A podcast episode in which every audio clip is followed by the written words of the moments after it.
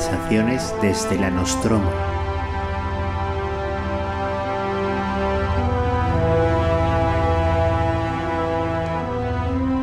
El podcast donde hablamos un poco de todo. Películas, series y cultura en general.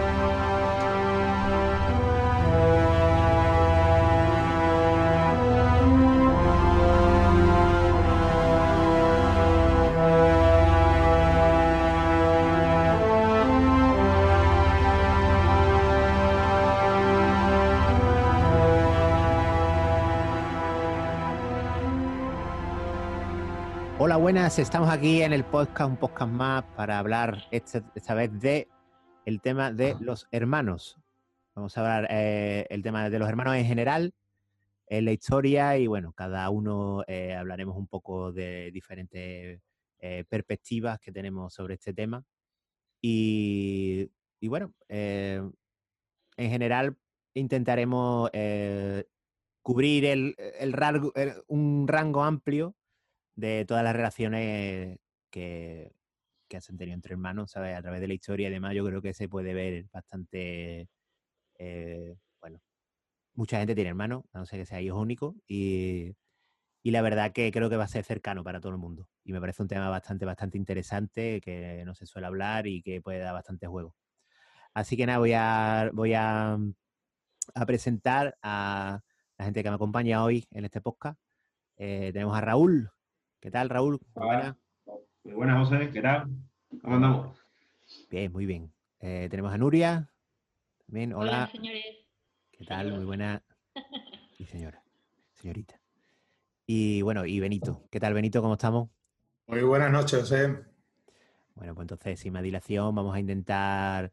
eh, esto va a ser una charla distendida y va a estar bastante abierta y creo que va a estar bastante entretenida. Tenemos cada uno eh, temas bastante. y personajes históricos y del mundo actual que tienen historia bastante, bastante interesante. Y bueno, sin más dilación, creo que vamos a dar paso a Benito a ver qué, a ver qué nos cuenta Benito. No, pues yo al tema lo que quería aportar es pues esa rivalidad que existe entre hermanos desde el inicio de la historia. O sea, todas las culturas han tenido diferentes eh, mitos o leyendas donde siempre ha habido alguna pareja de hermanos que no han sido muy bien avenidos.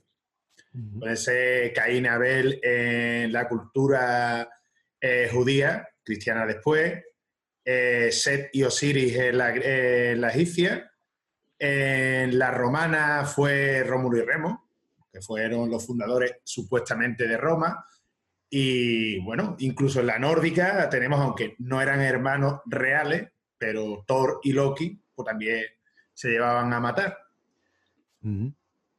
Y nada, pues, pues eso, yo pienso que siempre ha existido ese pensamiento porque mm, en realidad es cierto, desde la cuna, eh, tu hermano es tu mayor enemigo. O sea, tú siempre... Por- el- el- estamos hablando en este caso eh, de, de hermanos eh, varones.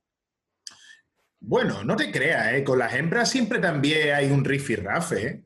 Yo lo digo desde mi perspectiva, que yo con mi hermana también me llevo de vez en cuando a matar. O sea, Bueno, una cosa es lo que la tú. típica- una la cosa es que típica- no, no, no, no, eh, perdón. la- La típica, perdóname que te diga, la típica frase que te diga tu madre, tu, tu padre o incluso algún tío tuyo de yo nunca me he peleado con mi hermano es más falsa que una moneda de cartón. Sí, me claro, no sé, a no ser que, tenga, que tenga ahí como 20 Digo, años. no, pero esas, esas pequeñas luchas que quiere que no son, pues yo qué quiere que te diga, algunas veces por llamar atención, otras Sí, por no que llevarte bien con... absolutamente inevitable. O sea, que suele, Mm. suele desempeñar un papel primordial en, en el desarrollo de, de los niños y niñas a posteriori, vaya. Está claro. Eh, siempre, siempre se suele saber, bueno, se sabe que los padres en esta, en esta situación tienen una son, un papel fundamental, puesto que son los que deben de gestionar esa manera de, de que esos niños expresen su, su coraje, su envidia, sus celos, sus cosas con su otro hermano, con su hermana. Y está claro que es lo que dice Benito, se da tanto con niños y niños como niñas con niños, o sea, diferentes sexos, sí hay una ligera diferencia en el que a lo mejor eh, los padres ven más normal o permiten más las peleas entre hermanos, en plan burracones pegándose guantas, que un hermano con una hermana, ¿vale? Por el tema de no vayas a hacerle daño a tu hermana, tal cual. Y claro, ahí ya te digo, ahí depende de, de, de cómo lo gestionen los padres a la hora de que eso, esa rivalidad, eso, esas peleas no conlleven a algo más, algo más jodido que a, lo largo con el tiempo pueda, pueda llegar hasta incluso afectar a, la vida adulta, la relación fraternal entre ellos. ¿vale? yo, creo, yo creo que sí, yo creo que eso es muy importante. Bueno, eh, yo, yo, yo creía que estamos hablando del tema de la, o sea, de la cultura de la, de la, em, eh, de esto de la, bueno, de que se repite, es un tema que se repite, ¿no? De los hermanos varones que se, se pelean, ¿no? a lo largo de la, de la historia. Pero bueno, sí, evidentemente. No, pero, a ver, yo he querido decir no, no, no, lo, que, quiero decir, no, lo que quiero decir es que, es que eh, bueno, hablando de este tema de la rivalidad entre hermanos, hombre, siempre es algo peliagudo, ¿no? En la familia me refiero. Porque siempre está el tema de la rivalidad, que es una rivalidad natural. Pero eh, dentro, de la, mm. dentro de la familia tú estás eh, compitiendo por no solo la comida, si fuésemos animales, ¿sabes? Sino por el, por las, estás desarrollándote socialmente, ¿no? También, ¿no? Mm. Ese es el punto que tenemos los, los humanos, ¿no? Entonces, pues, pues claro, ahí hay una rivalidad de a ver quién los niños, al fin y al cabo, intentan atraer la atención de sus padres. Muchas veces el, hermano mayor se siente desplazado por la llegada de un nuevo hermano o una, hermana, una nueva hermana y, sienten como celos, sienten envidia de que, pues, de que sus padres ha pasado de, de darle toda la atención, todo el cariño a él exclusivamente, ser el centro de atención de sus padres, a tener que compartir ese cariño o esa atención con el, nuevo, con el que viene ahora. Claro. que, vaya. Sí, aprendizaje social, básicamente. Yo siempre he escuchado. No, solo exclusivo de niños y niños, es que niñas, niñas. no, ya era. No, bueno, eh, me intenta explicar, no sé si me he explicado bien, ¿sabes? Yo creía que íbamos a estar hablando del tema de la, de la historia, ¿sabes? Y sí es verdad que, hombre, se repite, es un mito, ¿sabes? Que se repite. A ver, los hermanos yo siempre he escuchado que tener hermanos, crecer, digamos, en la infancia con hermanos, eh, es más sano que a lo mejor ser eh, hijo único, y me explico. Yo creo que la, rivalidad esta que hay entre hermanos se puede ver desde una, parte sana. Yo creo que, eh, que, tiene su parte sana. El niño que nace, que no tiene hermanos, primero, mm, yo creo que no tiene inculcado tanto el hecho de compartir. Yo creo que cuando hay dos o tres hermanos, eh, hay veces que a lo mejor el regalo era para los dos o para los tres y el niño este pues tiene que aprender a, compartir ese único regalo entre todos los hermanos. El, a lo mejor el niño que es hijo único, pues es probable que, mm, que tengan, a ver, no lo quiero decir así, pero tengan menos valores en ese aspecto. Y a lo mejor más consentido. Porque a la hora de llegar al, colegio, un niño que ha estado allá, todo esto suponiéndolo en plan, un niño que ha estado criado solo, que no tenga hermanos, el día de que llega al colegio, eh, le cuesta más trabajo que un, niño que ha tenido hermanos en casa, que ha tenido, pues, que le ha tocado los juguetes, que ha tenido que compartir el almuerzo. Eh, el, llegar al colegio, eso es un shock, eso es, para ellos es, cuesta trabajo de adaptarse. Claro, porque el niño, que tiene hermanos aprende a, creo que a sociabilizar más que, el, niño que es hijo único, que está acostumbrado a estar con los padres, pero eso, en el momento que llega a lo mejor a la guardería, pues ya le produce a lo mejor un choque mayor, ¿no? Que, el niño mm. que está acostumbrado a, digamos, estar con el hermano. sí, de hecho yo, yo, creo que eso hay estudios que lo demuestran, ¿sabes? Hay muchos mm. especialistas que dicen que no solo ya el niño, o sea, los hermanos en sí, sino que los niños que se, desarrollan en una especie de, digamos, una tribu, ¿sabes? Eh, entendemos tribu no como una tribu, ¿sabes? Real, sino como eh, una, donde hay muchas interconexiones sociales. Esos niños van a, van a crecer más rápido van a, ser más sanos mentalmente, ¿sabes? Van a tener mucha más autoestima, mucho más recursos para la hora de relacionarse con más gente. Y eso yo creo que está bastante demostrado, ¿sabes? Entonces, claro, mm, siempre va a haber tensiones, evidentemente. Igual que, las personas adultas, los niños eh, tienen sus personalidades y tal, y se van desarrollando y demás. Pero sí que es verdad que, que más bien es cómo, cómo se lidia con, con eso, más que, que la haya, a ver la, va a ver, pero, pero cómo los padres o, o mismo el ambiente, ¿sabe? Lidie con eso hace mucho. ¿Sabes? Es mm. como lo que tú estás diciendo, Nuria, por ejemplo, con, con las niñas. No le pega a la niña porque no sé qué, no sé cuánto. Esos son roles aprendidos.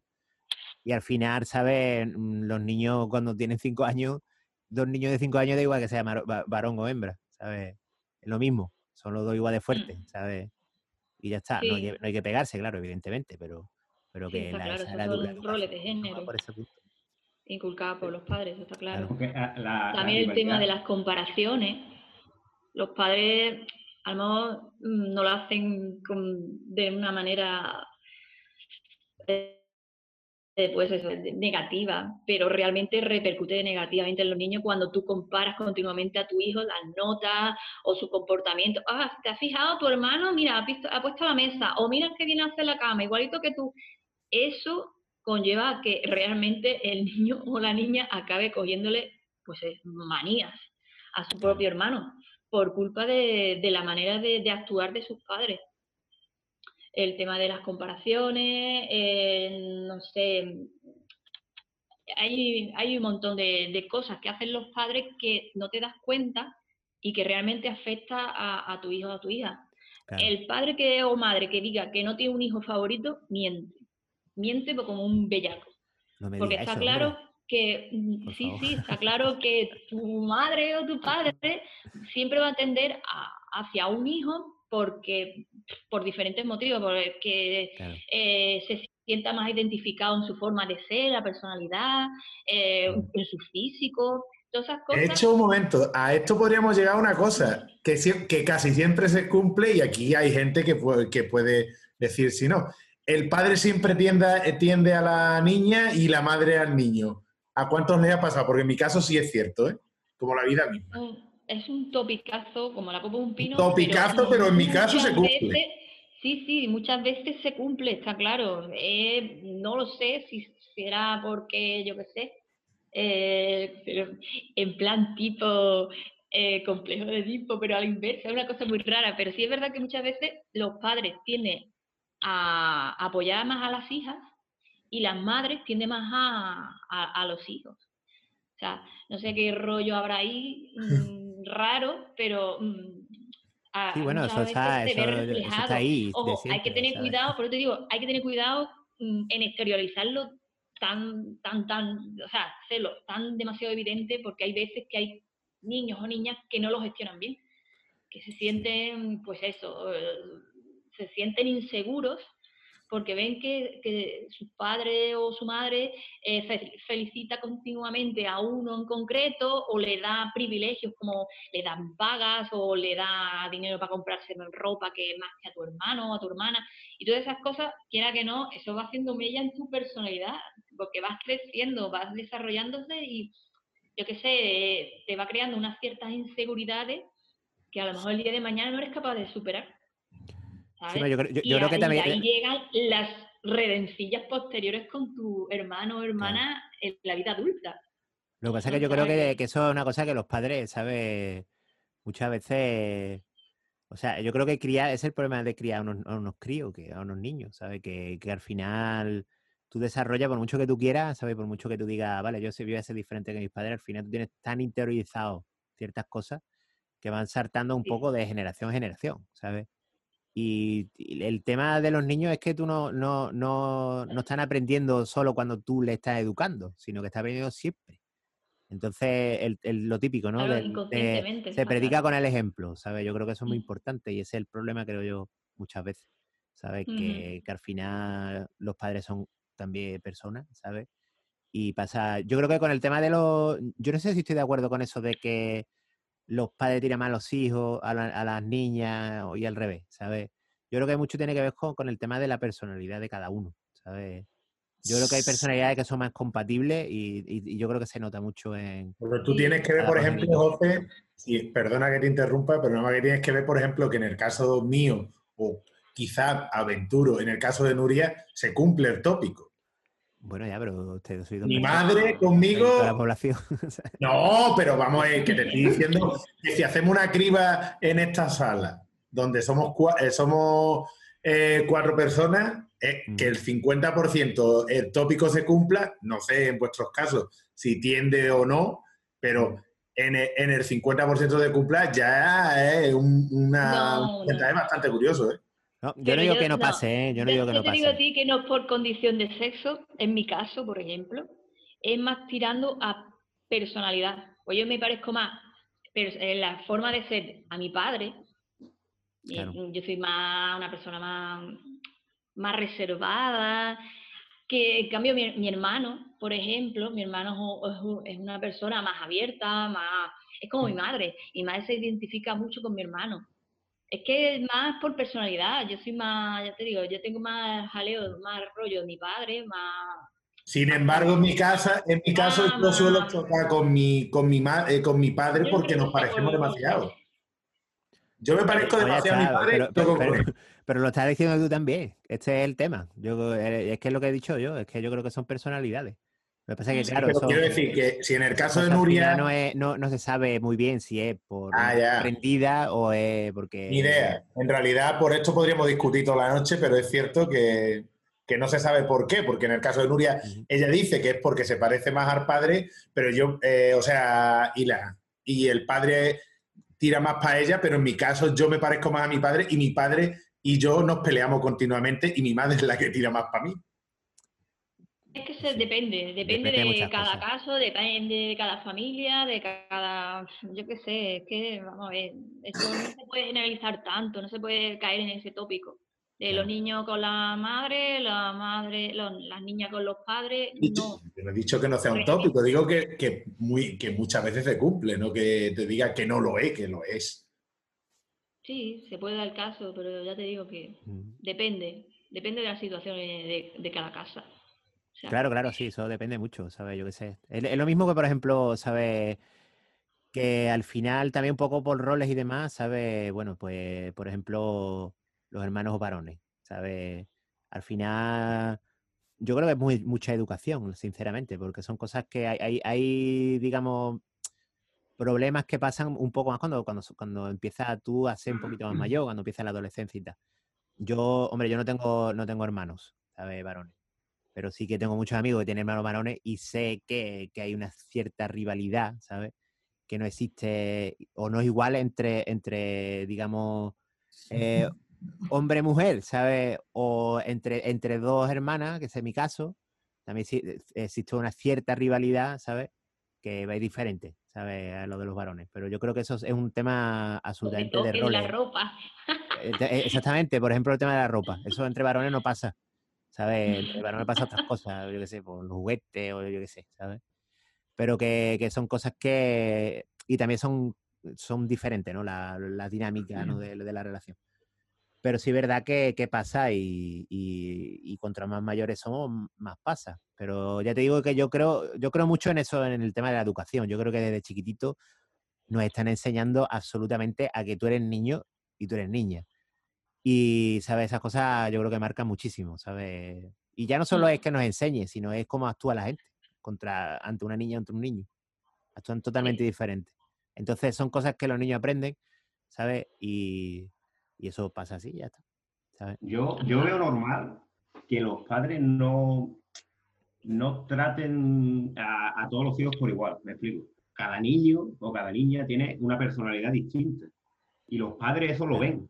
Por lo tanto, imagínate si uno de los hermanos, los padres ven debilidad en, algún, en alguna faceta, es lógico que los padres se vuelquen más con este hermano que con otro que a lo mejor tenga más facilidades en ciertos aspectos yo lo veo normal.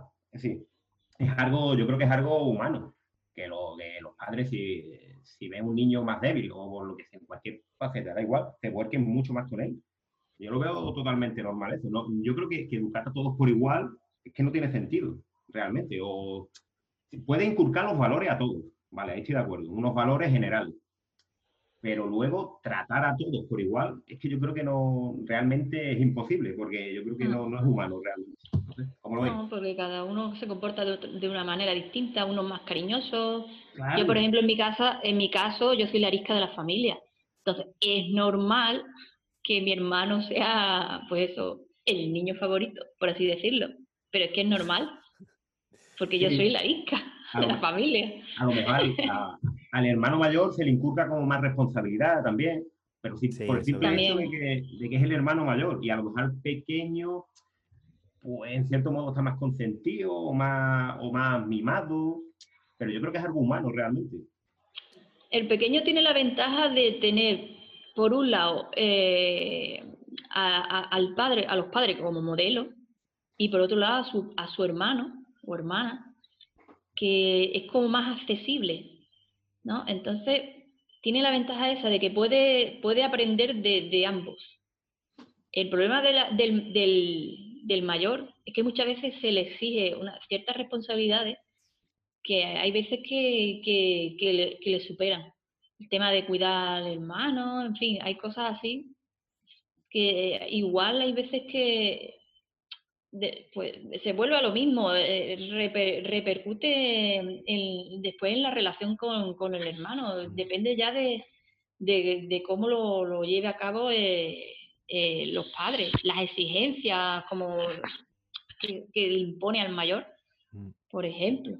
Oye, no sé, yo ahí yo no sé, no sé si yo creo que también el, hermano mayor y bueno, va una cosa como escalonada, ¿no? Yo creo que es una cosa, yo por ejemplo, mi familia somos tres, tres y, es una cosa como escalonada, ¿no? Es como mi hermana mayor es con responsable de mí, ¿sabes? De mi hermana pequeña, pero yo soy responsable de mi hermana pequeña, en cierto modo, y tal, ¿no? Mm. Y yo creo que está bien, ¿sabes? No creo que sea malo que los niños tengan cierta responsabilidad o que se le inculque, ¿sabes? Es como lo mismo que tener un perrillo cuando eres chico, ¿sabes? Como que este es tu perro, y lo tienes que cuidar. Y tienes que sacarlo todos los días y tienes que no sé qué. Sí, pero hasta cierto punto. Tú no le puedes exigir a un niño tampoco. Eh, oye, que tu hermano tiene que estar mm, comiendo a tal hora, yo qué sé, ¿sabes? Cosas así que dice tú, mm. coño, que son cosas que un niño no debe de, que el, hijo de Depende de la familia. que es su hermano, no es su hijo. Sí, no, yo, yo lo conozco a, familias muy numerosas. Te está hablando de gente de hasta de más de 10 personas, ¿sabes? 10 hermanos. Y al final, ¿sabes? Los hermanos mayores, ¿sabes? Como son tan mayores, ¿sabes? Porque a lo mejor, yo qué sé, son gente ya que tienen... Es que tampoco es lo mismo eh, hablar de un niño de 5 años con un niño de 3 que habla de un niño de 10 años con, yo qué sé, ¿sabes? ¿Entiendes? Y ellos, pues, gente que tiene 14 años y tal, que hombre, que, que no, no, pasa nada por, por yo qué sé, porque mira, pues darle de comer a tu, a tu hermano de 3, ¿sabes? Yo qué sé. Que no es la responsabilidad máxima, pero, hombre, sí puede ayudar un poco en la casa, ¿no? Y te da una responsabilidad. El tema es, la carga, ¿sabes? Si no se hace, si no le dejas absolutamente al, al, al hermano cuida a tu hermano o se va a morir, ¿sabes? Porque le tienes que dar de comer y tú, ¿sabes? Pues, hombre, pues evidentemente eso no es una carga que tenga que tener, ¿sabes? Los padres tan pargos. Pero, hombre, no sé. Todo depende mucho, yo creo que hay cosas, yo creo que lo bueno y lo malo de estas relaciones entre hermanos es muy delicado, ¿sabes? Y creo que es fácil, es fácil que se desborden y el humano también, ¿sabes? Al final, ¿sabes? Pues yo qué sé, cuando tú eres el pequeño estás, estás harta de, que tu hermano mayor se, lleve, se salga con la suya, ¿sabes? Pero también a la misma vez como que te cuida y, yo qué sé, mm. esas dinámicas al final hacen que, que bueno, pues que surja que realmente, problemas y después pues, cariños también. Un apoyo para ti. Sí, que los hermanos son eso al final, ¿no? Hay, que diferenciar la rivalidad que hay de pequeño, que no deja de ser una rivalidad sana, porque cuando somos pequeños y la rivalidad que hay de adultos, que ya no es una rivalidad sana, ya es una... claro. Y sabemos cómo termina muchos hermanos. De hecho, la, la historia que contaremos posteriormente, eh, nos daremos cuenta que hay muchos hermanos que terminan mm, como el culo, vamos. Pues sí. Prácticamente lo que he dicho al empezar, ¿no? El devenir de la historia de, de ese mito, no tan mito de, de hermanos que terminan muy mal entre ellos. Pues sí, hombre. No sé, si queréis podemos ir saltando y comentar alguna historita de esta. ¿O me gustaría o qué? Sí. Como quiera. Vale, pues si quieres, Raúl, tú quieres empezar, que vas a hablar de las hermanas Williams, ¿no? Creo, recordar. Bueno, voy a empezar, vamos a ir por orden cronológico, yo tengo dos. Vamos a empezar por los hermanos Dassler. Vale, bueno, pues, cuento un poco. Nos vamos al siglo XIX. Eh, bueno, por un lado tenemos a Rudolf Dassler, Rudy para los amigos. Eh, Rudolf nació en Herzogenaurach, Alemania, en el año 1898. Bueno, este hombre fue fundador de la compañía de ropa Puma y, herma- y fue, era el hermano mayor de los hermanos Dassler. Y por otro lado tenemos a Adolf Dassler, que fue el fundador de Adidas, Adi para los amigos, que, bueno, este hombre nació en la misma región, pero en el año 1900. Bueno, eh, los, los Dressler crearon un negocio de zapatillas en los años 20, 1920, y eh, confeccionaban zapatillas para, bueno, tenían sus tiendas, pero eh, confeccionaban zapatillas para el equipo alemán de atletismo. Es decir, que tenía un, digamos, un caché, un caché importante. Llega- llegaron los años 30 y llegó un acontecimiento que todos sabemos, eh, que surgió en Alemania, que no es otro que la Segunda Guerra Mundial. Bueno, la, eh, ah, la empresa que tenían ambos, digamos, que a la llegada del nazismo eh, salió fortalecida. ¿Por qué? Porque digamos que tenían de, de cliente al gobierno y por lo tanto imaginaros mm, la cantidad de, de zapatillas que vendían en, en- en los años demás. 30. Recordemos también que el, el régimen nazi buscaba, digamos, a través de, de lo que es el deporte, eh, buscaba eh, eh, idealizar, digamos, lo que es el alcanzar la- lo que es la perfección aria, ¿no? Digamos, a través de- del deporte. Y lógicamente, los hermanos, los hermanos Dassler vendieron muchísimas zapatillas en toda esa época. Bueno, eh, llegamos al año 39 y aquí comienza la, la invasión, digamos, de Alemania, invade Polonia y da comienzo la, digamos, la Segunda Guerra Mundial. ¿Qué ocurre? Que aquí cada hermano toma eh, posiciones distintas. Decir, por un lado tenemos a Adolf, que, digamos, eh, se resistió a unirse al nazismo. Él dijo, no, esto no va conmigo. Así que, que recordemos que es el hermano menor. Y por otro lado tenemos a. Rudolf, que eh, defendió totalmente la causa nazi. Es decir, por un lado, un hermano que no quería saber nada del nazismo, y por otro uno que incluso llegó a, a estar en el ejército, en fin, se involucró totalmente. ¿Qué pasó? Al finalizar la guerra, eh, obviamente las relaciones entre los dos hermanos estaban, digamos, rotas totalmente. Ujú. Eh, el- lo que es la empresa que tenía ambos, pues, lógicamente desapareció. ¿Y qué ocurrió? Que uno de los hermanos, el menor, Adolf, una vez que terminó la guerra, denunció al hermano mayor. Qué heavy. Este es un nazi, directamente. Hostia. Aunque Qué fuerte. se convirtió en un cabronazo y dijo, este estuvo con el nazismo, así que echarlo de aquí. Yo- ¿Qué pasó? Qué Que manera de quitarse la competencia, chaval. Sí, directamente. Qué fuerte. Y directamente. eso que era su hermano. ¿Qué pasó? Que Rudolf tuvo que, digamos, largarse de su pueblo natal, porque lo señalaban, digamos, este fue este es nazi, este es nazi. Y, total, se fue. ¿Y qué pasó? Que cada hermano terminó fundando su propia compañía. Adolf, en el año. eh, ¿dónde está? En el año 49 fundó Adidas. Y Rudolf, en el año, un año antes, en el 48, fundó Puma, que hoy día siguen siendo mm, dos grandes, digamos, marcas deportivas. Pero ¿qué le pasó al hermano nazi, tío? Claro, el hermano nazi simplemente, el hermano nazi fue expulsado de su pueblo, pero eh, no abandonó Alemania, pero consiguió fundar su compañía. Es decir, que no, digamos que no, no terminó en la cárcel. Simplemente se tuvo que ir de su pueblo natal. Vale, vale, vale. Vale. Vale. ¿Qué pasó? Que cada hermano que tenía ya uno Adidas y otro Puma, empezaron una, una competencia eh, brutal. De hecho, he estado leyendo que incluso eh, se bloqueaban cargamentos, imagínate un cargamento de zapatillas, o una, eh, una empresa puteaba a la otra e intentaban hacerle un, un boicot por todo lo alto. Y bueno, eh, simplemente esto, vamos, esta es la- lo que quería contar, la, la, supercompetencia que ha habido entre estos dos hermanos alemanes que empezaron a trabajar juntos, pero al final terminaron totalmente separados y, y- y peleados. claro. Claro. Que esa cosa los negocios pasa mucho, creo yo. también. Sí, sí, sí. El dinero, ¿no? Al final. Pero sí, Es vamos, verdad, es interesante, interesante la historia, vamos, desde luego. Sí, sí, sí. Vale. O sea que tanto o sea, Puma, Puma. comparar con Puma, bueno, no voy a decir nada porque si no. No, no. A ver si no me Puma- mete un puro. Puma es la mala. Puma es la mala. y No, pero no diga eso, que no es un puro. No, no, es broma, es broma, es broma.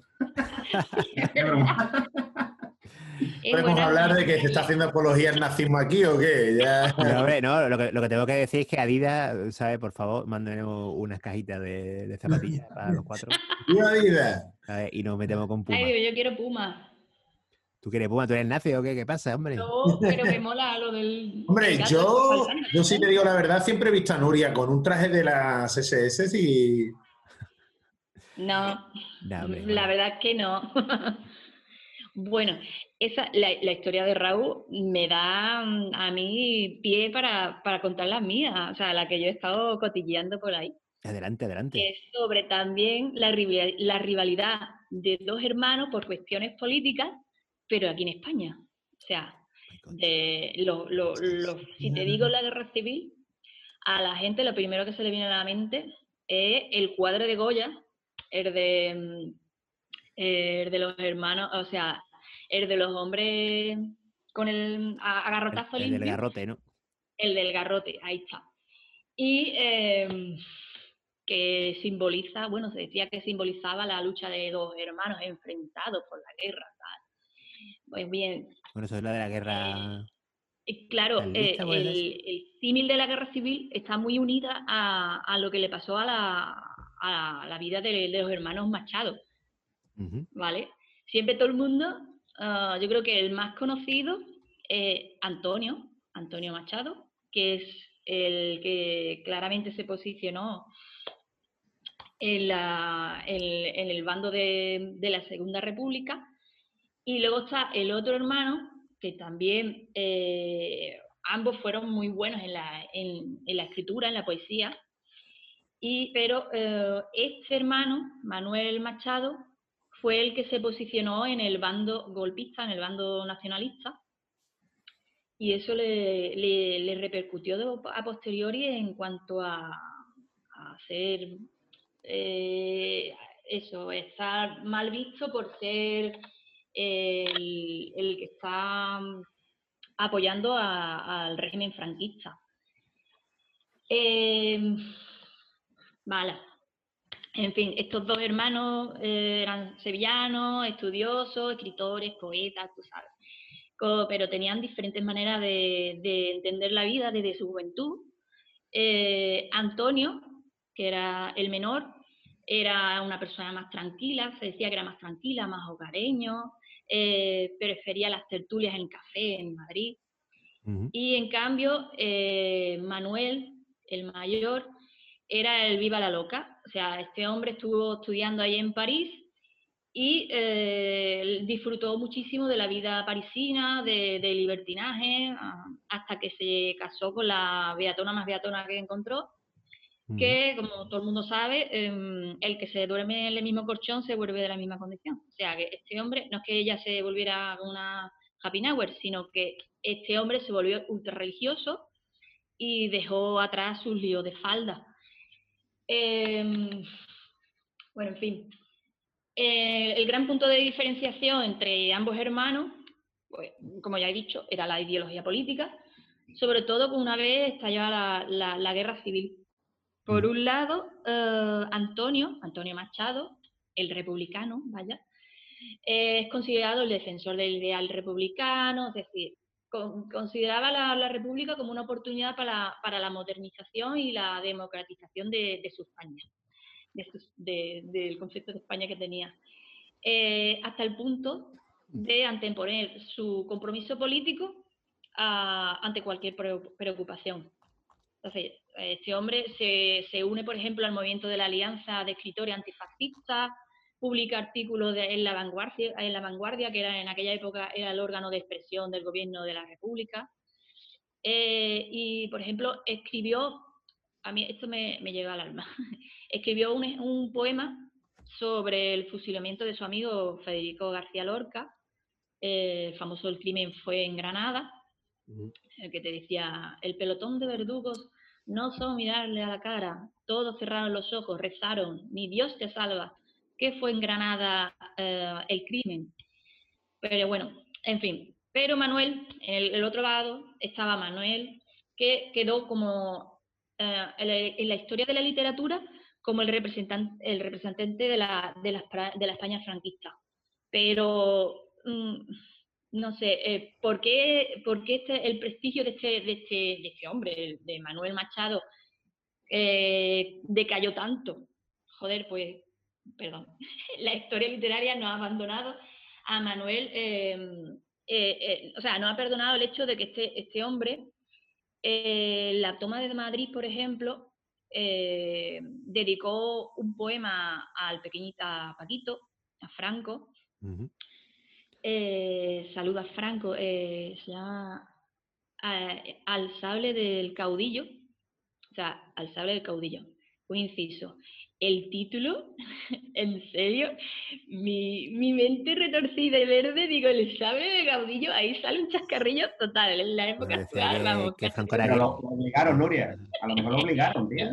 sí, claro, obligarle a hacerle un poema al sable. sí, sí, es que un poco ojal. En fin, eh, este poema en, en, su momento le valió al tío el reconocimiento de la, de, del régimen, ¿no?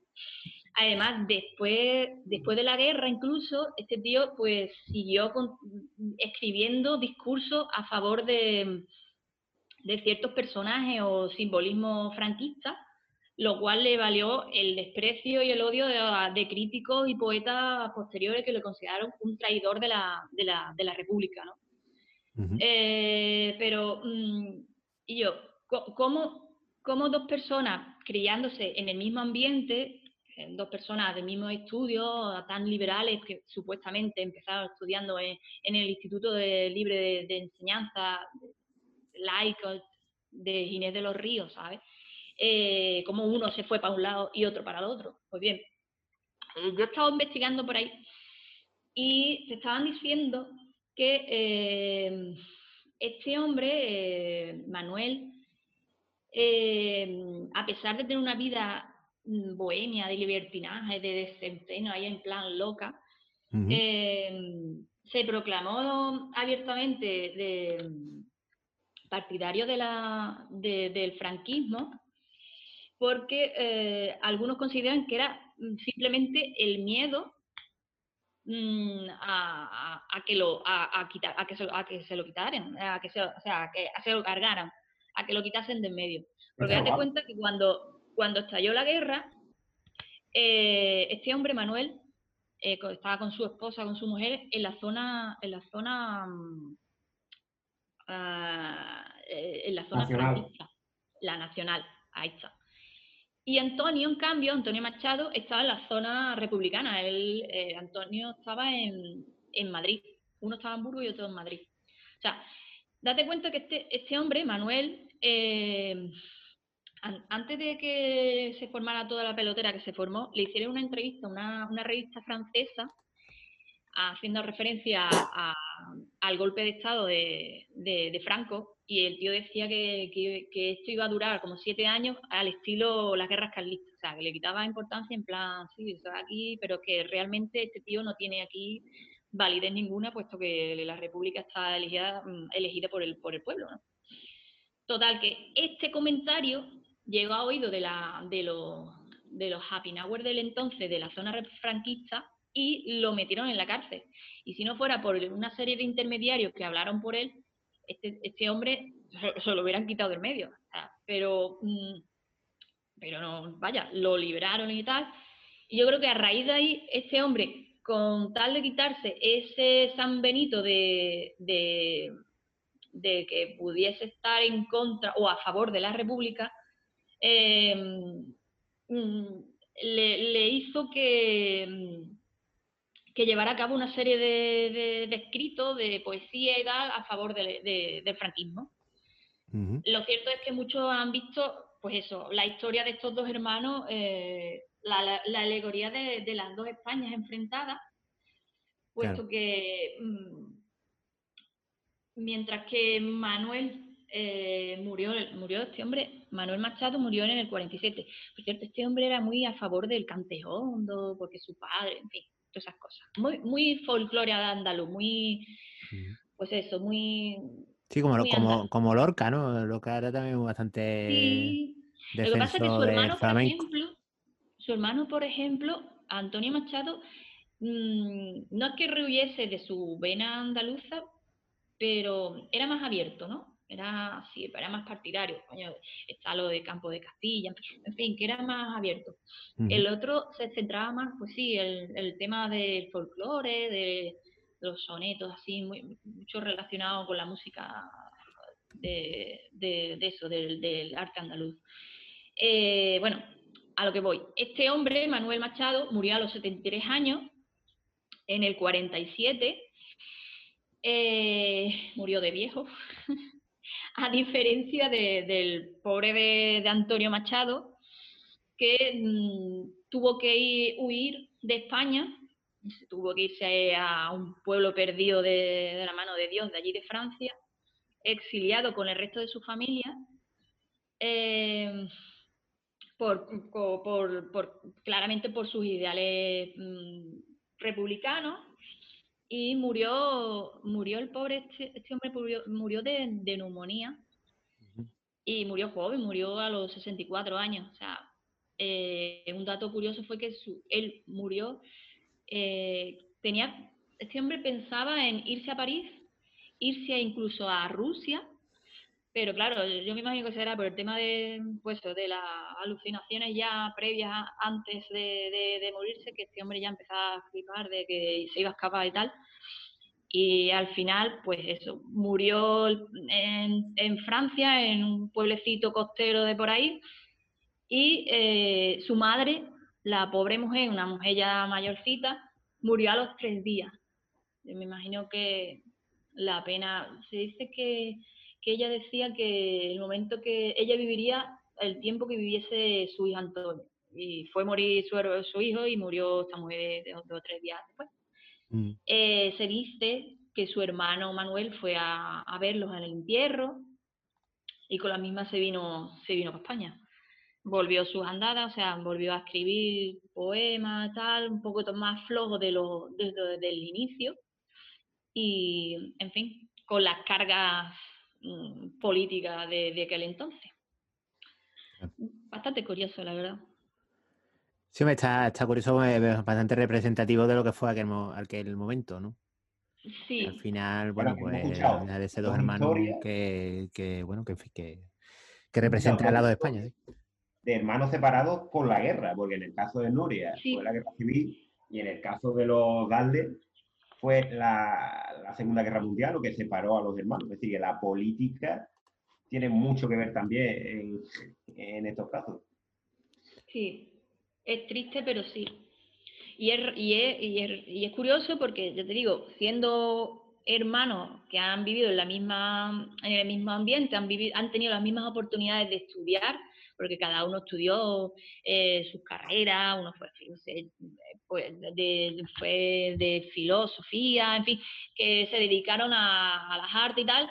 Y, pero aquí yo te digo, hombre, ya ahora se intenta suavizar o se intenta blanquear eh, a, Manuel Machado por el tema de, pues eso, de, de su posición política, y intentando, pues eso, decir que, este hombre fueron las circunstancias realmente lo que le llevó a, a verse en, esa situación. Sea verdad o sea mm, un mentira, ya y ya en la historia quedó. Mm. Pues sí, la verdad que... súper curioso, la verdad.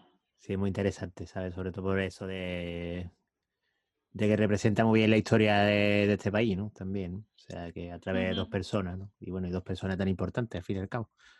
Sí. En fin, pues sí, muy interesante, desde luego, ¿sabes? Bueno, pues yo voy a... Voy a hablar también de una historia de unos hermanos, bueno, voy a hablar un poco de los hermanos Fénix, ¿sabes? Voy a Hollywood uh, y, y bueno, y la cosa es que que bueno, esto no es de un enfrentamiento, sino más bien de una pérdida, ¿sabes? Y de cómo se enfrenta un hermano, en este caso el menor, a, la muerte de su hermano mayor. Que al final, bueno, pues bueno, todo el mundo más o menos conoce a los hermanos Fénix. Eh, eh, bueno, está el más famoso, eh, Joaquín Fénix, que bueno, sale en película, hace película, conocido por la película Gladiator, y... ¿No era señales? Por lo que tengo. señales, sí, batea fuerte, ¿no? Por eso ganó un Oscar, creo, ¿no?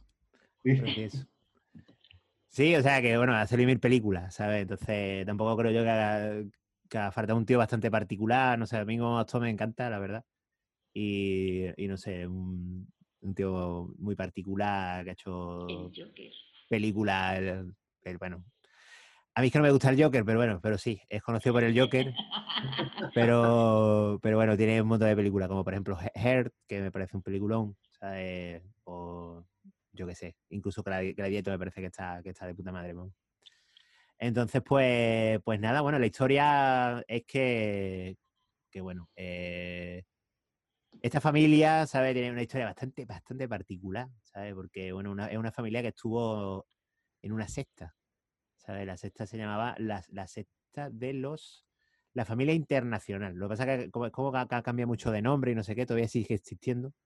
Porque por lo visto, bueno, empezaron en los años 70 y demás. Y la cosa es que han tenido... ¿Cómo? Perdón. En el mundo, eh, bueno, en la época de los hippies. Claro, claro, sí, de, ahí vienen todas las sectas estas famosas, la cienciología y toda la perca esta, bueno, empezó un poco más, más, tarde, pero más o menos se desarrolló tenían nombre mm, de naturaleza todos los hermanos, ¿no? River, ¿no? Eh, eh, bueno, todo menos, menos él, ¿sabes? Él se cambió el nombre a Leaf, a hoja, porque como le dio, le dio celillo, ¿sabes? Un poco. Entonces, pues, pues nada, pues eso, bueno, básicamente la historia es esa, ¿no? De unos hermanos, él nació en, en ¿sabes? Bueno, los padres estuvieron, estuvieron junto con la sexta, estuvieron eh, viajando por varios países él nace, en Puerto Rico y una hermana menor suya eh, nace en Venezuela. Total, a, partir de que deshacen la, la supuesta sexta, pues bueno, los padres viajan a California y, bueno, y no tiene otra cosa que hacer que poner a los, chiquillos una gente y empezar a buscar el trabajo en la televisión.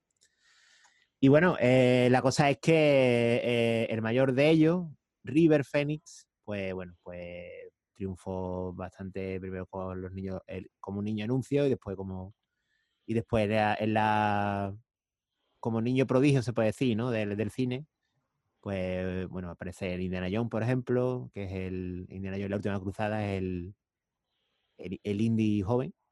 Sí. Eh, y bueno, y muchas más películas, ¿no? Yo que sé, como por ejemplo la de Cuéntame, ¿no? Que conocía y eh, la Costa de los Mosquitos, creo que se llama, con, Harrison Ford.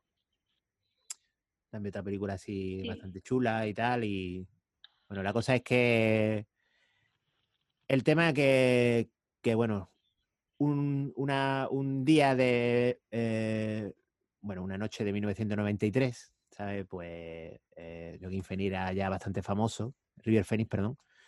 Y eh, bueno, pues se, se movió un poco por el ambiente de Los Ángeles y fue a un eh, club nocturno de Viper Room, que se llama, que estaba, eh, bueno, regentado por el famoso Johnny Depp. Creo que no estaba vestido de pirata todavía, pero poco le faltaba. Y, y, bueno, la cosa es que iba a tocar allí con su grupo y tocaban otros grupos también. Está por ahí, es muy curiosa la historia porque estaba como mucha gente famosa metida ahí, ¿no? Y bueno, él, era colega de Fleet, el bajista de, de Red Chili Peppers. Y, Y bueno, pues... Menuda junta. ¿Cómo, perdón? Que menuda junta. Johnny Sí, D, sí. Flea, el de Rojo Chili Pepper. Hola, perdona, solo faltaba Pocholo. Pues seguramente estaría por ahí también. ¿sabes? Seguramente sería el camello. ¿sabes? la cosa es, bueno, la cosa es, bueno, es Por aquel entonces, Pocholo ya había hecho la película que todos conocemos que hizo en Hollywood. ¿eh? ¿Qué me dice? Sí, hizo la película, pero bueno, no, No, sé. me digas que no sabes que hizo una película de un monstruo, un monstruo que es submarino. Sí, algo he visto por ahí, pero bueno, no sé, ¿sabes? Corramos un tupido velo, una mochila. ¿sabes? Bueno, la cosa, la cosa es que, que, bueno, que, que River Phoenix, pues, eh, tenía en aquel entonces, creo que 23 años, me parece. Y, y bueno, pues eh, fue lo que allí había mucha droga en ese ambiente y bueno, él eh, ya como, como teenager eh, actor y ya casi adulto prácticamente, pues tenía muchos problemas y había empezado a consumir mucha droga y demás. Y bueno, pues es- se tomó una droga que le dio una sobredosis. No sé si tomó más de la cuenta o qué pasó, porque esto es bastante confuso todo. No se sabe muy bien qué, pudo pasar. Y bueno, le dio una sobredosis. Eh, el hermano que estaba, él estaba con el hermano, eh, Joaquín Phoenix estaba con él. Y lo ayudó a, a salir fuera junto con la novia de, de River Phoenix. Y bueno, allí en la calle se, se desmayó, empezó a convulsionar y, y bueno, intentaron, ah, él intentó hacer el boca a boca y no podía y bueno, y él hizo una llamada a la hizo una llamada a la ambulancia, una llamada que creo que sale en un documental que hicieron hace poco. ¿sabes? Sí, de hecho, una, una anécdota. De hecho, eh, Joaquín Phoenix nunca ha tenido buena, buena relación con la prensa en, en su vida, digamos. De, y, y le- leí que era porque esa, esa llamada se filtró. Se Ujú. filtró, un periodista la filtró, se hizo pública. Sí. Hizo al parecer, a, lógicamente a él, pues no le hizo ni puta gracia. Y, y dicen Hombre, que pues sí. viene de ahí la, la mala relación que ha tenido siempre con los periodistas, que, que puede venir realmente por, por ese motivo. Sí, claro, date cuenta de que en esa época River Phoenix era un, o sea, era súper conocido, ¿sabes? La cosa es que la prensa metió muchísima baza, bueno, yo qué sé, es como, como yo qué sé, como si se muere Kurt Cobain, ¿sabes? No sé, no, no al mismo nivel, ¿no? Pero, pero era, era súper conocido, ¿sabes? Y un chaval joven que muere así de sobredosis y demás. Y, y bueno, pues el circo que se montó fue brutal, vamos, así que que él tuvo que lidiar un poco con eso, con la, la pérdida de su hermano, ¿sabes? Que murió delante de él, ¿sabes? Su hermano mayor. Y después, pues bueno, con una vida un poco de, de, folletín, ¿no? Un poco. ¿no? Todo allí ha mostrado en los medios, con muchísimo morbo y demás. Y, y bueno, le ha afectado bastante, bastante en su vida, ¿no? A posteriori, bueno, y creo que también un poco por eso es un tío tan particular, en cierto modo. Sí, es verdad. Y por eso es. Eh, pues interpretó al Joker también. que tiene mucho, mucha oscuridad dentro. ¿Sabes? Y sí, verdad que, hombre, yo qué sé, sí es una cosa que me, me interesa por la relación de los hermanos, sobre todo con la pérdida, ¿sabes? Entonces, yo creo que, que es bastante, bastante, o sea, ya es malo perder a un familiar, ¿no? Y tal, pero alguna persona como tu hermano y más tu hermano mayor creo que es algo bastante, bastante duro, ¿sabes? A mí no me ha pasado, evidentemente, y, y bueno, es algo que, que te marca brutalmente, ¿no? Al fin y al cabo, ¿no? Y, sí es verdad que, que son como traumas, ¿no? Que, bueno, se han tratado mucho también la, la- en películas y demás, ¿sabes? Y, y creo que es algo que la verdad que no sé ni, no me lo puedo ni imaginar, ¿sabes? Cómo se podía- me podía sentir ante eso, pero es algo que, que te marca brutalmente, ¿no? De por vida, vamos, o así. Y bueno, este acto pues la ha marcado bastante, ¿sabes? Entonces, pues, pues eso, historia muy triste. Mm. Es triste, sí, la verdad que sí. Pero bueno, Mm. además tenía mucha proyección el River Phoenix, ¿sabes? La verdad. Pero bueno, eh, Joaquín Phoenix, pues, eh, digamos que cogió un Sí, ha poco sus la... pasos. Claro. Y por ahí, bueno, uno de los me- me- mejores actores, ¿no? Que, que tenemos en... Sí, se considera uno de los mejores Hollywood. actores de hoy día, sí. Así que... Pero bueno, eh, bueno, pues esa es la historia un poco de, de los hermanos Phoenix. Y Bueno, bueno, si queréis hablar alguna historia, alguna historia más, ¿sabes? O tal. Sí, bueno, yo voy a contar brevemente vámonos más a la actualidad, ¿no? Y voy a contar brevemente las hermanas Williams, yo creo que todo el mundo sabe quiénes son, ¿no? Las tenistas. Las, tenistas que han sido las dos número uno del mundo, ¿no? han, han, triunfado. Pero bueno, yo aquí quiero meter, uh, quiero meter una variable que es el padre, que ya lo hablamos antes, un poco hasta qué punto los padres eh, se pueden involucrar en, la educación y en el futuro de, sus hijos. Pues este es un caso que, yo creo que, ocurre más de lo que nos creemos. Lo que pasa es que, terminen triunfando hay muy, pocos, digamos. Vamos a presentar, bueno, eh, las hermanas son Venus Williams y Serena Williams. Prácticamente se llevan un año y poco de diferencia. Una nació en el 81, que es la... ¿Es la mayor? La mayor es Venus. ah, sí. Venus, que nació en el año 80, 1980, y... pensé que era Que nació en el 81. Curiosamente fue la pequeña, la pequeña triunfó más que la... Terminó triunfando más que la, que la mayor, pero bueno, las dos se puede decir que, triunfaron totalmente, ¿no? Y bueno, aquí ya os digo que quiero meter la figura del padre, porque aquí el padre, eh, digamos que fue fundamental totalmente para que ellas llegaran hasta donde, ha llegado, hasta donde han llegado y que se dedicaran al tenis, porque ellas no fueron las que decidieron, yo creo que más bien fue el padre el que decidió que ellas iban a ser tenistas. De hecho, me estaba un poquillo informando del tema. Y el, el padre, incluso antes de, que ella naciera, ya tenía decidido que cuando tuviera un hijo, en este caso tuvo dos, niñas, que se iban, se iban a dedicar al tenis. El tío lo, tenía claro y eh, incluso el padre, he leído que eh, llegó a escribir incluso un mini libro con, digamos, el guion que quería que iban a seguir, digamos, sus hijos para que llegaran a, digamos, a triunfar en, el mundo del tenis. Un libro que tenía 78 páginas. El tío tenía todo, todo, el futuro, que no sé si era verdad, pero bueno, es lo que leí. Eh, este hombre que se llamaba Richard, Richard Williams, empezó a entrenar a las niñas con tres años. Así que imaginaros, si tu padre te da una raqueta con tres años y te lleva todos los días entrenar, lo más probable es que tú hay muchas posibilidades de que te termines dedicando a eso, creo. Es decir, que ya te está, te está dando el camino por donde tienes que ir. Que eso es un tema a debatir. Yo creo que aquí hay un tema gordo. Mm, no sé, ustedes qué pensáis, si los padres, eh, ¿hasta qué derecho tienen, hasta qué punto tienen derecho a, guiarte, a qué te vas a dedicar? No sé, ¿tenéis alguna opinión sobre esto? Hombre, la, clave está en la guía, ser guía, no imponer, no, ser una imposición. o sea, tú puedes orientar, guiar a tus hijos, pero no imponer algo. si a ti con 3, 4 años te da una raqueta y te lleva todos los días a entrenar tenis, ¿te, lo está imponiendo o te está, te está, te está dando una guía? Bueno, ahí podríamos hablar claramente del tema religioso, ¿no? Si alguien te educa en la religión católica, ¿te está imponiendo la religión católica o te la está eh, enseñando o te está guiando, ¿sabes? También, sí.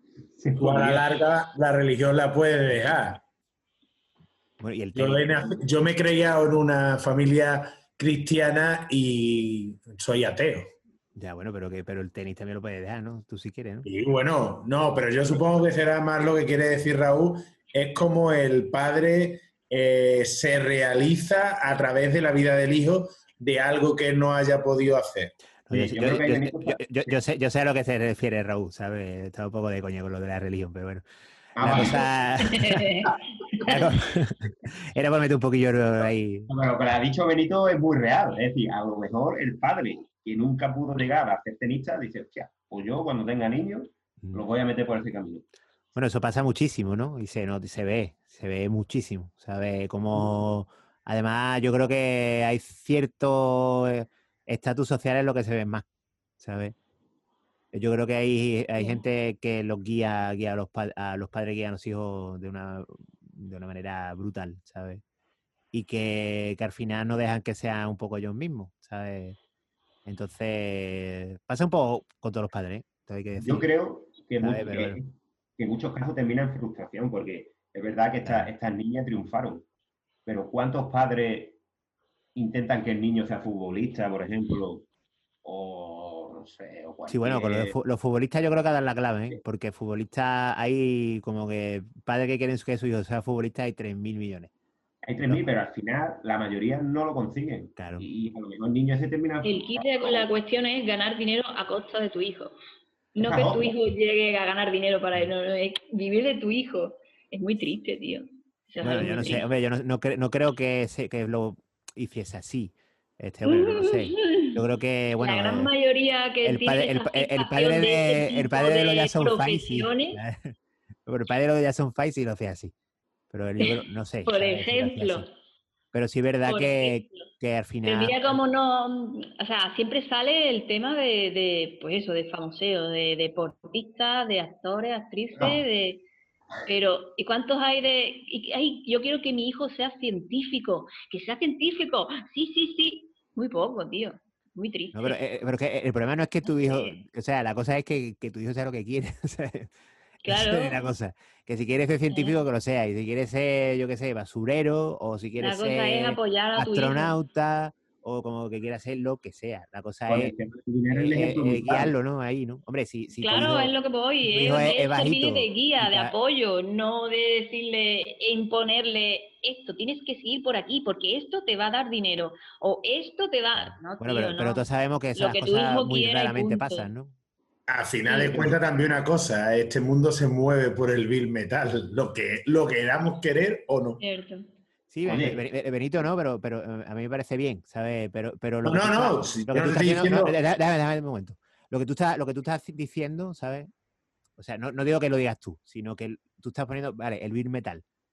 Pero que, que si tú cortas, ¿sabes? Estás imponiendo, digamos, una, una mm, eh, una visión que tú tienes hoy día, ¿sabes? Para alguien que seguramente se desarrollará dentro de 20 años o 30, ¿sabes? Que el mundo puede cambiar totalmente. Entonces, mm, eso no creo yo que sea, ¿sabes? Eh, sabio, ¿sabes? Eh, decir, vale, eh, ¿qué es lo que se trabaja ahora que va a ganar dinero?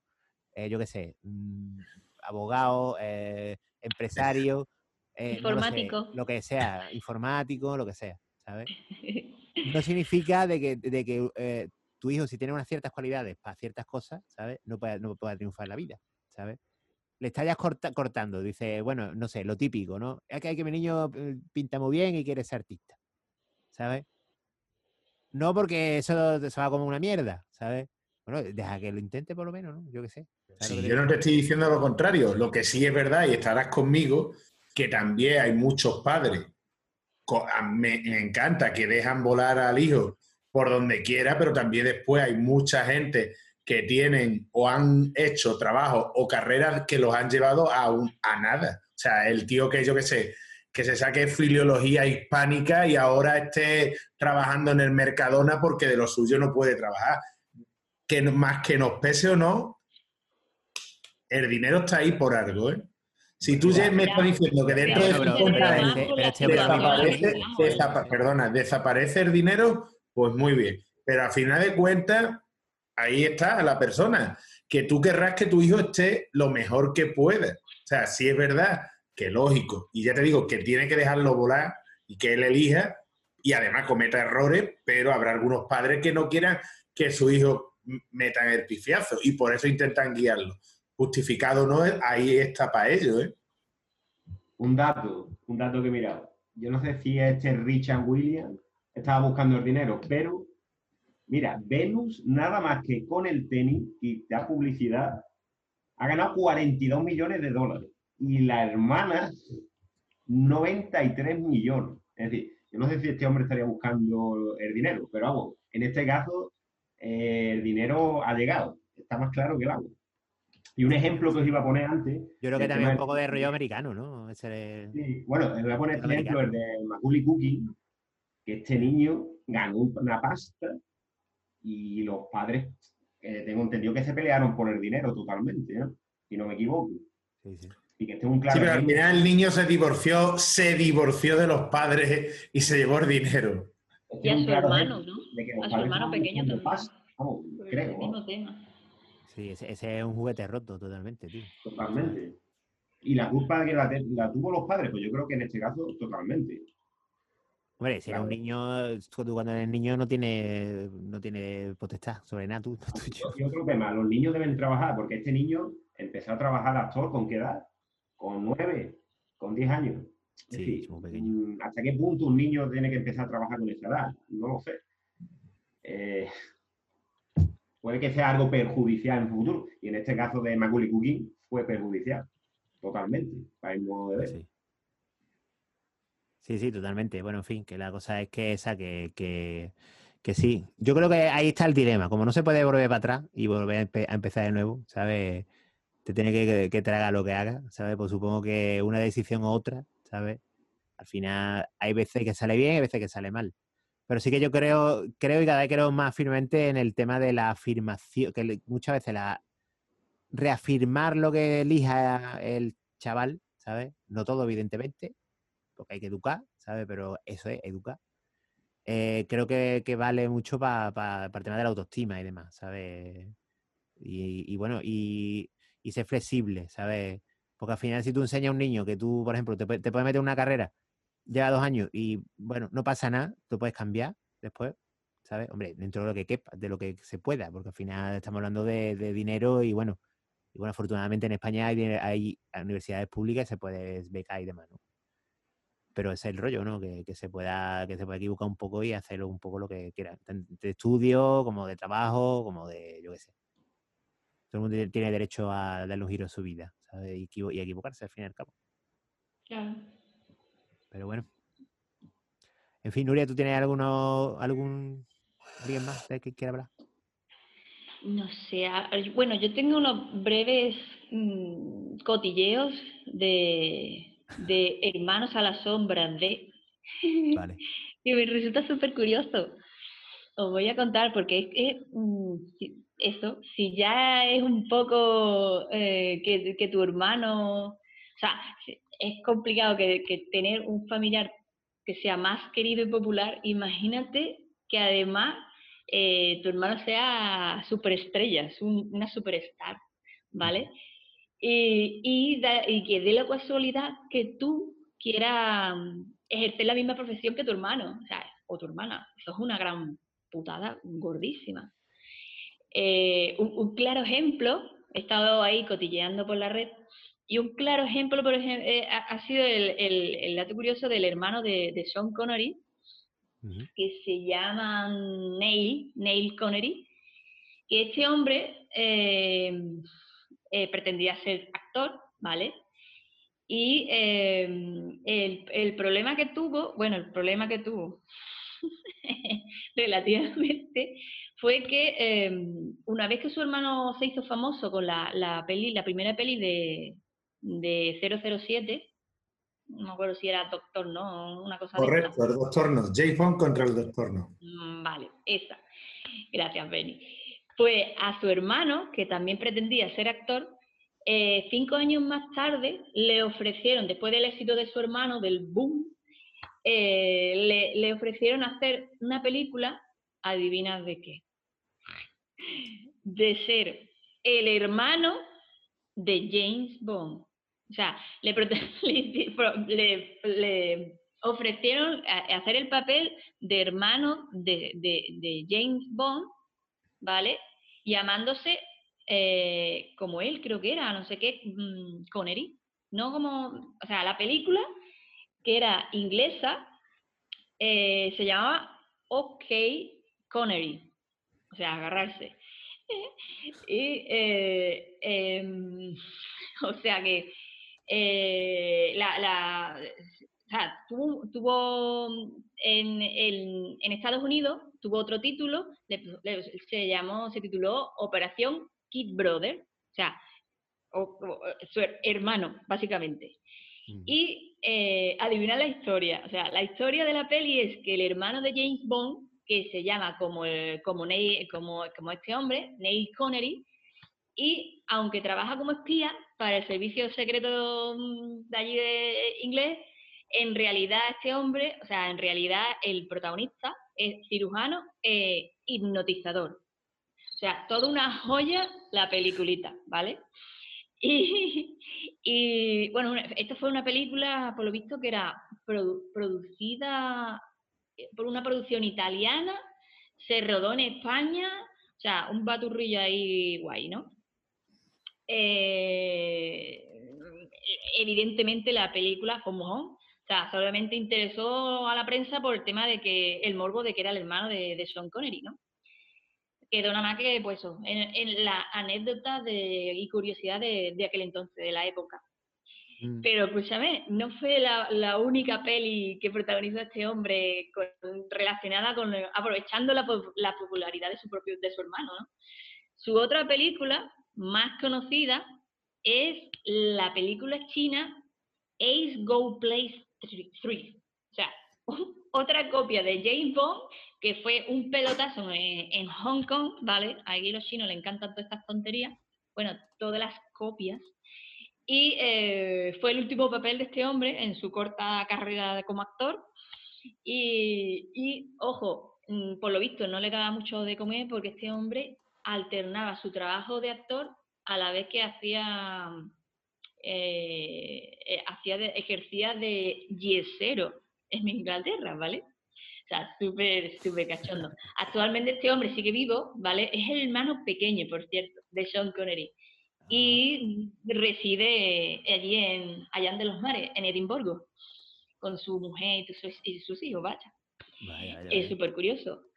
Otra, otra historieta así un poco happy hour de hermanos odiados a muerte es el curioso caso de la, de, la, hermana, de, la hermana de Michael Jackson esta, esta muchacha, la, Toya, no Janet, Janet todavía, Janet tuvo su pelotazo, fue la mujer, pues, sigue teniendo éxito, ¿no? Eh, en el caso de la Toya, muy curioso, porque la Toya estuvo viviendo de, la fama de su hermano, puesto que o disco que sacaba el hermano, por ejemplo, el disco Bad de Michael Jackson, su hermana automáticamente al año siguiente sacaba su propio disco que ponía Bad Girl, o sea, lo titulaba Bad Girl. en plan, a la sombra del hermano. Lo curioso es que la tía, bueno, protagonizó un montón de portadas, en plan pelotilla, a cuenta del hermano, hermana de, y un dato fue que mm, eh, cuando salió el escándalo del hermano de que si mm, abusaba sexualmente de niños, no sé qué, no sé cuánto, ella desde Tel Aviv eh, anunció en la prensa que sí, sí, que eso podría ser perfectamente que era cierto, que ahí había un taje por parte de la familia a, los padres de los, de los hijos, de los niños abusados, para desmentir la noticia, todo el rollo este, pero al cabo del tiempo reculó, ¿vale? Y eh, pasó de, no, no, eso es verdad, a, no, no, no, esto es totalmente falso mi hermano me habla, cuando, estoy hablando cuando ya murió este hombre, mi hermano me habla a través de, mm, bueno, sus paranoias, yo no sé si era de, los, de unas piedras o yo no sé, qué historia. Total, que esa mujer yo no sé qué historia ha tenido, que habrá fumado o qué de eso, que acaba hablando con, su hermano muerto después de haber echado peste gordísima de, él. Sean cierto o no, la tía... Sí, un poco la abeja negra. ha seguido viviendo de su hermano después de muerto. Súper curioso. Hay otras, como por ejemplo el caso de, Eric Robert, el hermanísimo de Julia Robert, que fue el que, el que inició ahí la saga de hermanos en, el tema de, la farándula del Hollywood, que parece ser que le cogió un poco de pelusilla a la hermana y estuvieron llevándose a matar durante un montón de años. También puede ser porque a este hombre le gustaban mucho los polvillos blancos o ciertas cosas que no deben de tomarse los niños y niñas buenos, ¿vale? Y a tal punto de que su hermana, su hermana Julia, eh, la Julísima, la, hermanísima, o sea, la novia de América, eh, testificó en contra de su propio hermano en el juicio que tuvo em, de, malos tratos, pero en este caso era por el tema de custodia de la, de la hija de, de, Eric Roberts. la famosa Emma Roberts. Eh, o sea que eh, Julia Roberts testificó en contra de su propio hermano con la, cuenta de la, del tema de, la custodia de, de, Emma Roberts. Ya este hombre ha salido una serie de entrevistas diciendo que se lleva de putísima madre con su hermana a raíz de cuando Julia se casó, que no lo invitó a la boda, por cierto, pero cuando tuvo sus hijos, no sé si creo que son gemelos, eh, él cuando se enteró pues fue um, rápido y veloz contra, con el rabo entre las piernas a visitar a su hermana y su hermana la cogió en ambos con sus brazos bien abiertos, ¿vale?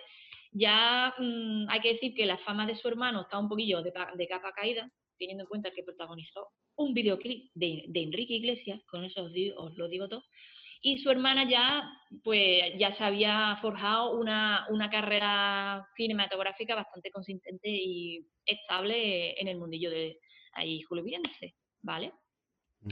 Y esos son mis cotilleos por hoy. También hay un cotillo súper bueno de, de, bueno, volviendo a la literatura, de, de, los hermanos Becker, porque todo el mundo conoce al famoso Gustavo Adolfo Becker, ¿vale? ese hombre tan idealizado con el romanticismo y todo el rollo este. Pero este hombre es un poquito mm, ligerillo también, porque este hombre, por lo visto, eh, aparte de líos de falda y de temas de enfermedades venéreas y de estas historias, tenía un hermano que, que era pintor, o sea, Valeriano Becker, que eh, este hombre fue el que el, retrato famoso de, de, Becker, que salía en los billetes de 100 pesetas, o bueno, el típico retrato que sale este hombre de perfil muy mono con sus pelos rizados, pues lo, se lo pintó su hermano, ¿vale? Y eh, hacía una serie de, de, mm, o sea, de trabajitos entre ellos eh, y eh, eh, Gustavo Adolfo, tan romántico y bueno como era, dejaba al lado su vena romántica y se iba a la vena pérfida y satírica, ¿vale? bueno, todo eso mm, sin estar confirmado firmemente porque se trata de un libro, ¿vale? De un conjunto de láminas en la que, mm, el título es lo mejor, que hacía, se, se, titula Los Borbones en pelota, tal cual. Mm. Borbones, o sea, reinado, los Borbones, tú sabes, aquí los reyes españoles muy guays y desbocados. Sí, eh, algo he visto por ahí de eso. Sí, buenísimo, ¿vale? Es por no estar, es como ver em, el, el Kama Sutra, pero centrándote en la vida de la reina, creo que era la reina Isabel. Isabel, sí. Isabel, ¿no? Isabel II, que era borbónica ya, esta muchacha, tú sabes la fama que tiene esta gente, que se pasaba por la piedra a todo medio, todo o casi todo el palacio de mm. allí de la época, ¿vale? Esta mujer le encantaba. Y hacen una satírica, o sea, el hermano, o sea, Becker escribía los textos y el otro hacía sus dibujitos, unos dibujitos, ya te digo, fetén, si tenéis ocasión, buscarlo porque es súper, súper guay. vamos, vaya a la harta de ver ahí de todo. Y el porno de la hace una, es una crítica aguda sobre las costumbres y vicios de, de, esta, de los que había en, en Palacio, donde implicaba, bueno, salpicaba hasta el clero, o sea, menciona a un cura, menciona a una señora monja, y menciona y dibuja y súper guay, ¿vale?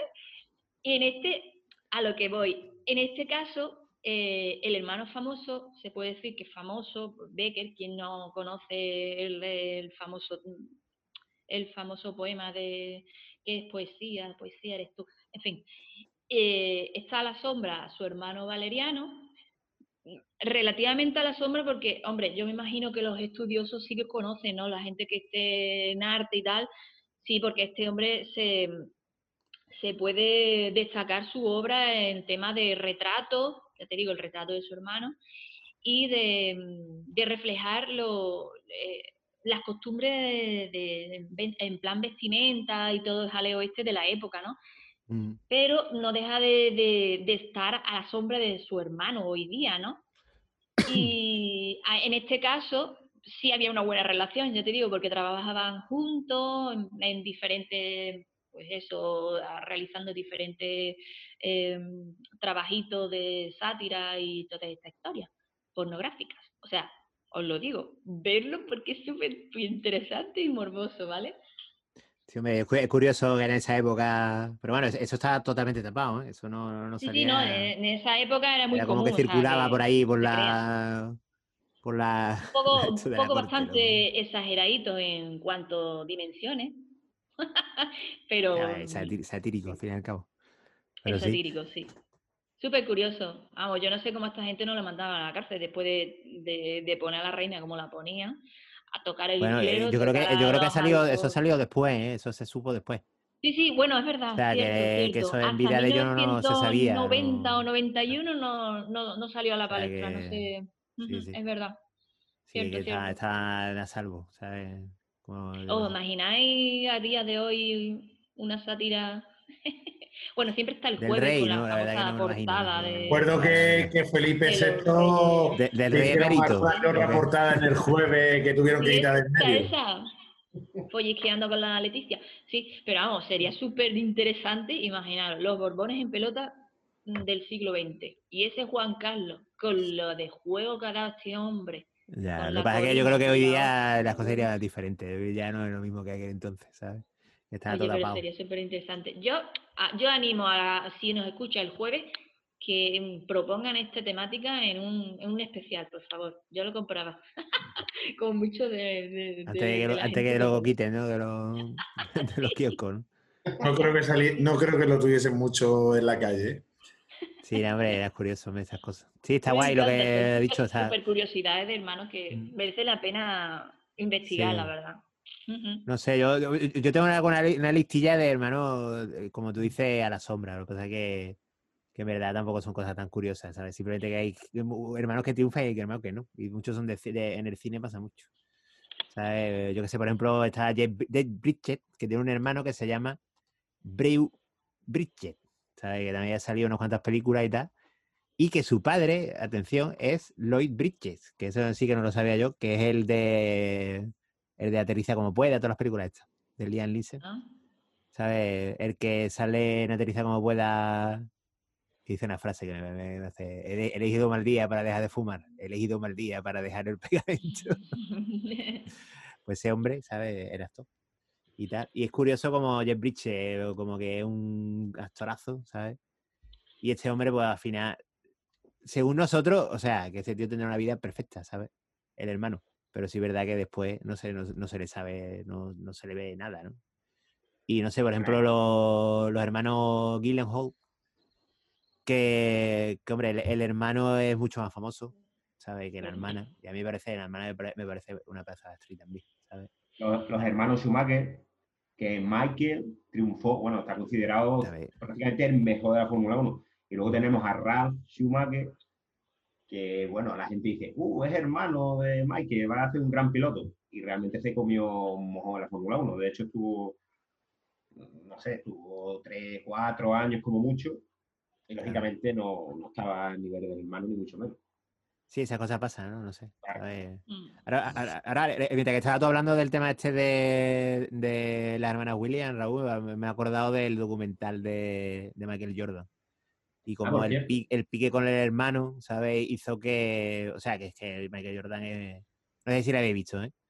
Pero que, que, brutal, vamos. Eh, está súper chulo, vamos, está muy bien. Yo me acuerdo de la época aquella que yo veía en aquel momento y vi los playoffs contra Utah, ¿sabes? Y básicamente se habla de eso, ¿no? De, habla de, los, seis playoffs que ganaron, que ganó la verdad es que no, no sé bien. está muy interesante, la verdad, está muy, bien, está muy bien hecho. Y una de las cosas que se, que se ve mucho en el, en el documental es, digamos, la, la, extrema competitividad que tiene Michael Jordan, ¿sabes? Con sus compañeros y demás. Y hablando de eso, pues habla de, del hermano, ¿sabes? De que en el, en el, fondo, en el fondo, todo era un pique con el hermano y también un poco potenciado por el padre, ¿sabes? Entonces, pues también es curioso, ¿no? Como al final, pues, el hermano ni se dedicaron a esto, ¿eh? Sí. Lo tú, Michael Jordan, ¿sabes? Que ha sido un, dios. lo, de los hermanos Williams es posible que llegue al cine, porque hay un guion, he estado, he estado indagando un poco, ya. De, hacer una película sobre el padre, sobre el padre de las Williams, de cómo En vez, de, en vez de ella, el padre, ¿no?